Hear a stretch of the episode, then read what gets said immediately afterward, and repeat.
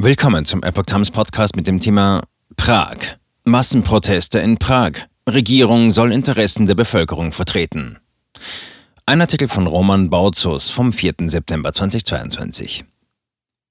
Es sind die größten Proteste seit 1989. Unzählige Demonstranten fordern den Rücktritt der Regierung und einen sofortigen Umdenkprozess, um die wirtschaftlich existenzbedrohliche Lage an den heimischen Energiemärkten zu lösen.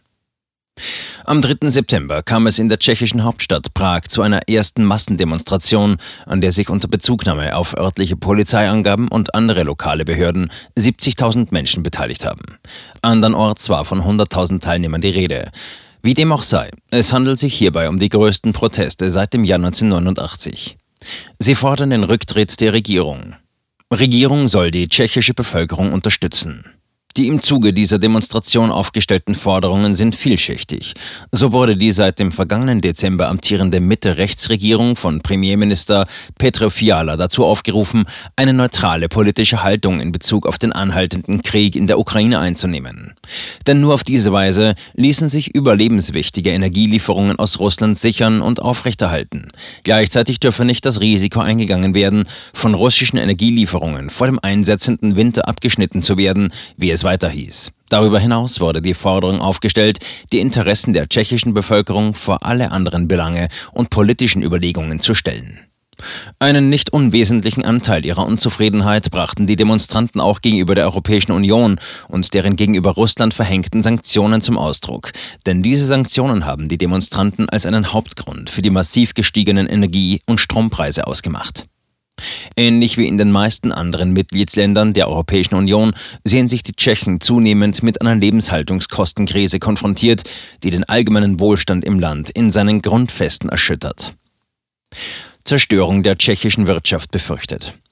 Wie Protestorganisator Jiri Habel gegenüber dem Lokalmedium Ednes und hier durch die Nachrichtenagentur Reuters zitiert mitteilte, fordern die Demonstranten die Regierung in Prag zu einem sofortigen Umdenkprozess auf, um die wirtschaftlich existenzbedrohliche Lage an den heimischen Energiemärkten zu lösen. Denn sollte es nicht zu einer schnellen Lösung im Hinblick auf die abhebenden Strom- und Gaspreise im Land kommen, so müsse mit einer Zerstörung der tschechischen Wirtschaft im diesjährigen Herbst gerechnet werden. Dass die Moskauer Regierung am Freitagabend vermeldete, den Gasfluss durch die Pipeline Nord Stream 1 aufgrund eines im Zuge von vorangegangenen Wartungsarbeiten gefundenen Öllecks über einen undefinierbaren Zeitraum nicht wieder aufzunehmen, wird sich an den europäischen Gas- und Strommärkten erst zu Beginn der neuen Woche preislich auswirken, dann nämlich, wenn die entsprechenden Börsen ihren Handel wieder aufnehmen werden. Nachdem es in der vergangenen Woche zu teils recht deutlichen Preisrückgängen an den Gas- und Strombörsen in Europa gekommen war, steht zu befürchten, dass es nach der Nachricht aus Russland zu einer Wiederaufnahme der Preisrallye und womöglich dem Erreichen von neuen Rekordhochs kommen könnte. Emotional hitzige Debatten. Die in Prag zu beobachtenden Massenproteste fanden im Zentrum der Hauptstadt und in deren Kern rund um den Wenzelsplatz statt.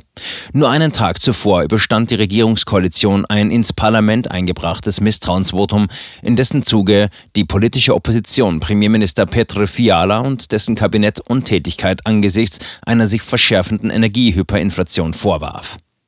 Hingewiesen sei darauf, dass Tschechiens Staatspräsident Miloš Zeman Ende August verbal Öl ins Feuer der kontrovers und emotional sehr hitzig geführten Debatten in seinem Land gegossen hatte. Denn Miloš Zeman machte den grünen Ideologiewahnsinn für die weltweite Energiekrise hauptverantwortlich. Tschechiens Staatspräsident warnte davor, dass ein politisch erzwungenes Verbot von Fahrzeugen mit Verbrennungsmotoren die Agonie nur noch zusätzlich verlängern wird. Es sei nicht der anhaltende Krieg in der Ukraine, der laut den Aussagen von Miloš Zeman für die Energieprobleme und eine sich forcierende Krise in Europa verantwortlich zu machen sei. Vielmehr sei es der grüne Fanatismus, der die Länder Europas von Energiequellen abhängig gemacht habe, die sich nicht dazu in der Lage sehen, die Strom- und Energienachfrage aus dem Kontinent auch nur annähernd zu befriedigen. Wie die Dinge auch immer bezeichnet werden, seien es der sogenannte Green New Deal oder andere Betitelungen, so bekomme es Miloš Zeman laut eigener Aussage mit Blick auf die Zukunftsfähigkeit seiner Nation mit der Angst zu tun.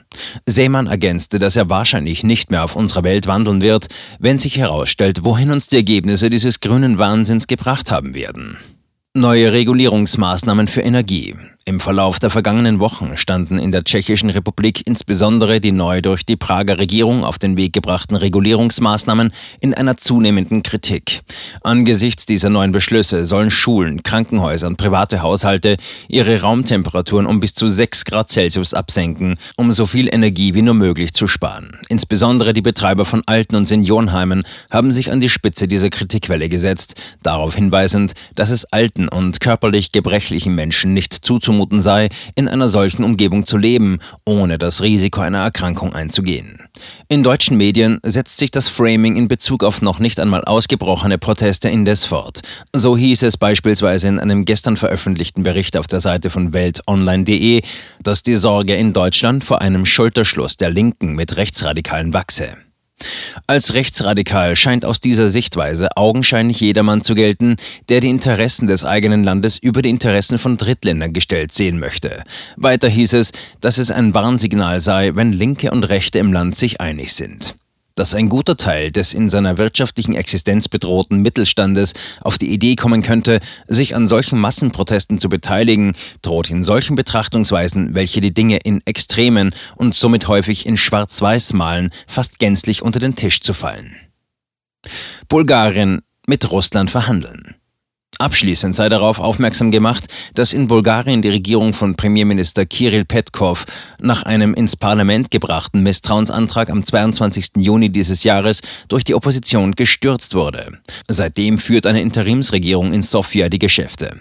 Dieser Regierung wird vielerorts vorgeworfen, Bulgarien wieder in die Einflusssphäre der Russischen Föderation zurückzuführen, nachdem beiderseits Verhandlungen über Bedingungen für eine potenzielle Wiederaufnahme von Energielieferungen an Bulgarien aus Russland aufgenommen worden sind. Auch in Moldawien gibt es Proteste gegen die Regierung und die Energiekrise. Tausende Menschen fordern den Rücktritt der Regierung und die proeuropäische Präsidentin Maya Sandu. Der medial zuletzt häufig propagierte Wutwinter könnte schon bald in einen Herbst des Zorns umbenannt werden.